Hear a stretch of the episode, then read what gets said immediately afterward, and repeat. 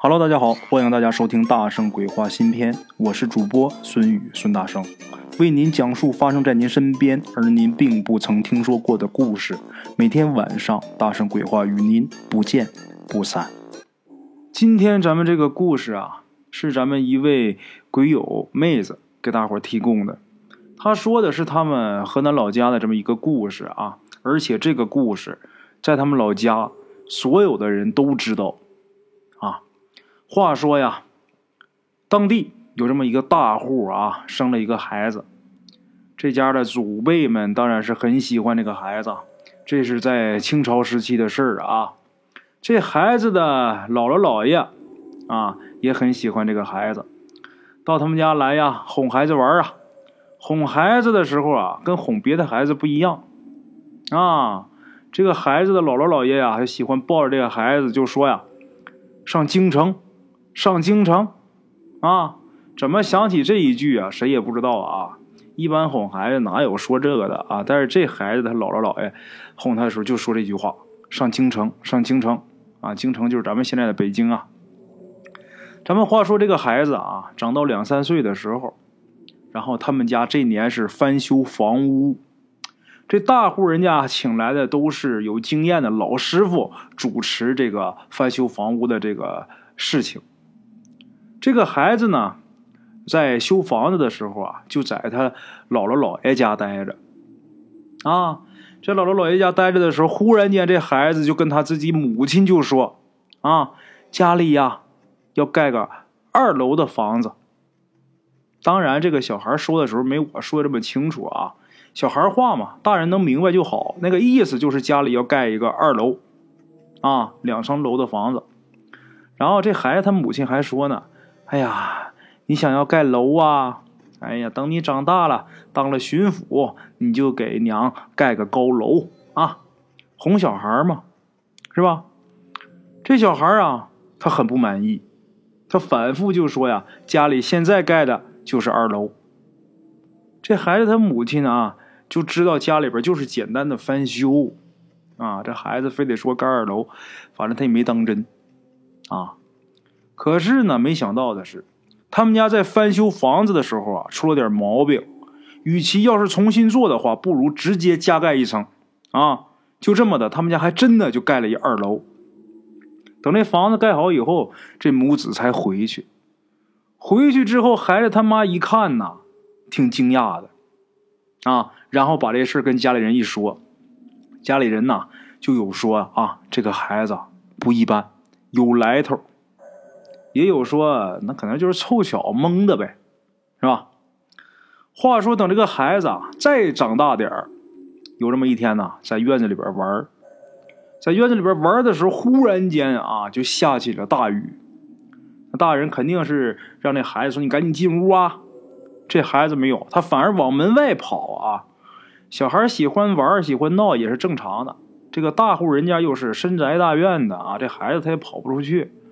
所以呢，这个大人就是着急呀，怕这孩子被雨给淋病了。然后啊，家里边这些呃大人就叫这些仆人啊，赶紧接住他，接住他，快弄回来啊！没想到啊，这孩子就马上要跑到一道院门的时候，这时候有一个丫鬟正伸手啊，这俩手想要把这孩子给抱住的时候，这时候天上忽然间一个惊雷，忽然间一个大雷呀啊，就感觉震的这个地都颤。吓得这个丫鬟是赶紧啊，这双手捂着耳朵，赶紧就跑跑开了，躲开了。因为这感觉这雷就打在自己脚边上呢，啊！这时候这孩子啊咯咯笑，就趁这个机会还真跑出去了。孩子往出跑，就这样的雷啊，就不停的打，这个雷呀、闪电呐，是连续往下这么招呼着，肯定是没打着这个孩子，啊！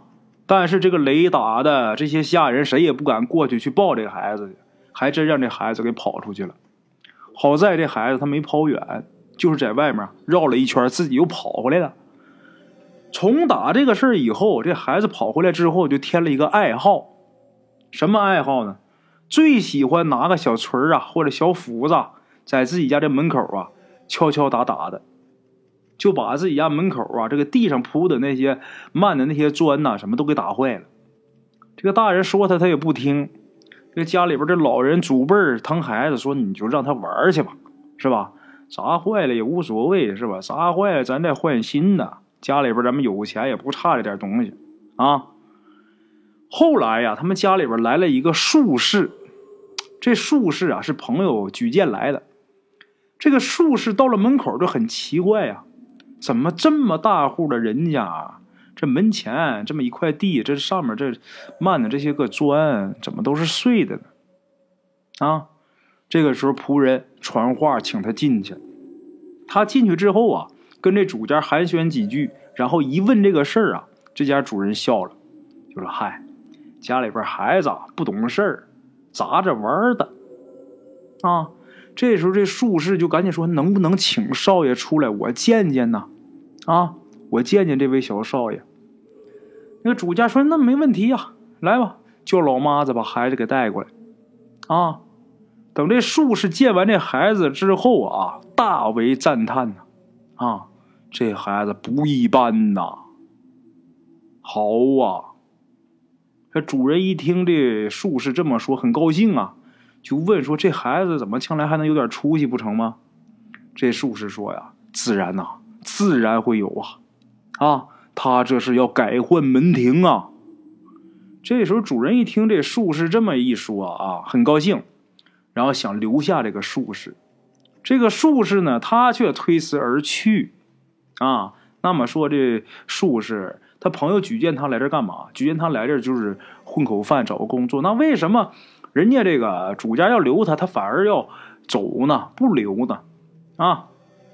等这术士啊见了他举荐他那个人啊，那个人也很奇怪，就说：“你说你不是说让我举荐你去一个大人家吗？大户人家？你看我这给你找这么好的条件，怎么是？你怎么还不干还走呢？是他们家人慢待你了？”还是怎么样啊？是吧？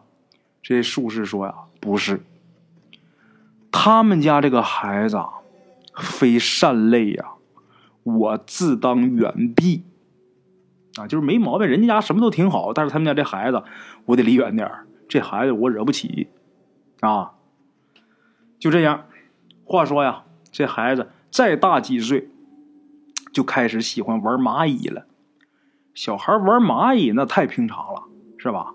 家里边就甭说是清朝时候，就现在家里边住农村的，地上见蚂蚁出来还喜欢在那玩一会儿呢，啊，很平常的事儿。这孩子玩蚂蚁啊，也是谁也没注意。后来呀，这孩子有一个父辈，这闲的无聊的时候啊，就看着这个孩子玩，看了一会儿之后，就觉得呀，他玩的可不寻常啊。怎么呢？他们家。他们家本身就是靠这个军功起的家，那家里边大人自然都懂这个军事，啊，他这个父辈就看这个孩子啊，他居然指挥这个蚂蚁暗合兵法。更奇怪的是啊，这个蚂蚁啊，它不同猫狗是吧？它不会听人的话。那么这孩子怎么指挥呢？看了以后发现，这个孩子啊就这些蚂蚁啊，凡是不听话的蚂蚁。也就是说，不按照他说的这个方向走的蚂蚁都被他给杀了，啊！同时啊，用这个糖水指引他想让蚂蚁去的那个方向。他的父辈就很惊奇，小小的年纪就知道赏罚之道，不容易呀！啊，这种简单的赏罚之道，就是这个孩子他自己悟出来的，那也行，是吧？这倒没什么，那怎么指挥蚂蚁暗合兵法呢？他这父辈就问他，问他他也说不明白。后来等这个孩子长大以后啊，问他他才知道。他说啊，这孩子长大以后他自己说的，说那个你们研究兵法呀，是这个当兵法那么看。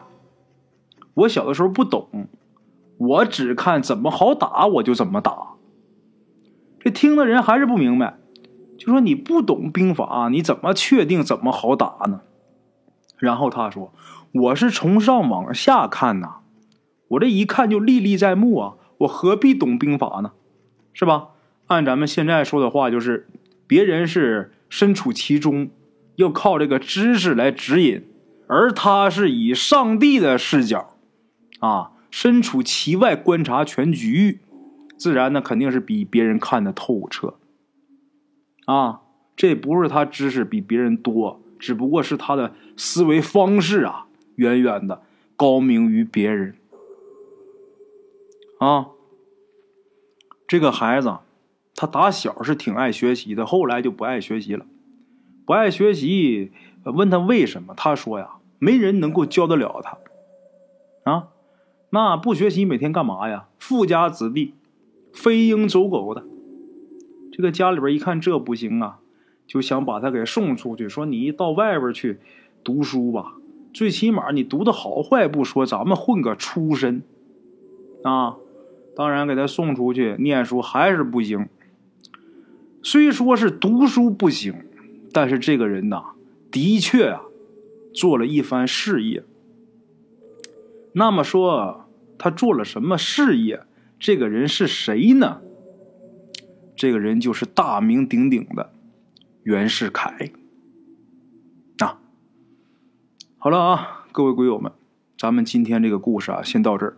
非常感谢各位听众的收听啊！咱们明天同一时间大圣鬼话不见不散啊！OK，各位老铁们啊，咱们今天的故事呢先到这里，感谢各位好朋友的收听啊！我的投稿微信是幺八七九四四四二零一五，欢迎各位好朋友加我的微信点赞转发评论。